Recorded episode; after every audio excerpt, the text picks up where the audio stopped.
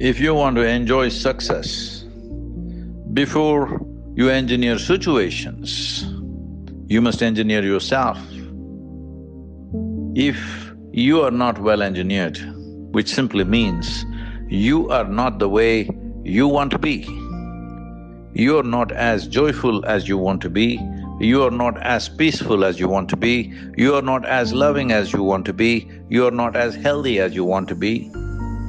When this is the case, if you engineer the situations around you, it will all be haphazard. You will create something that will harass you.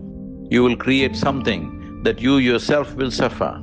So it's extremely important before you engineer the situations in which you exist. First, engineer yourself.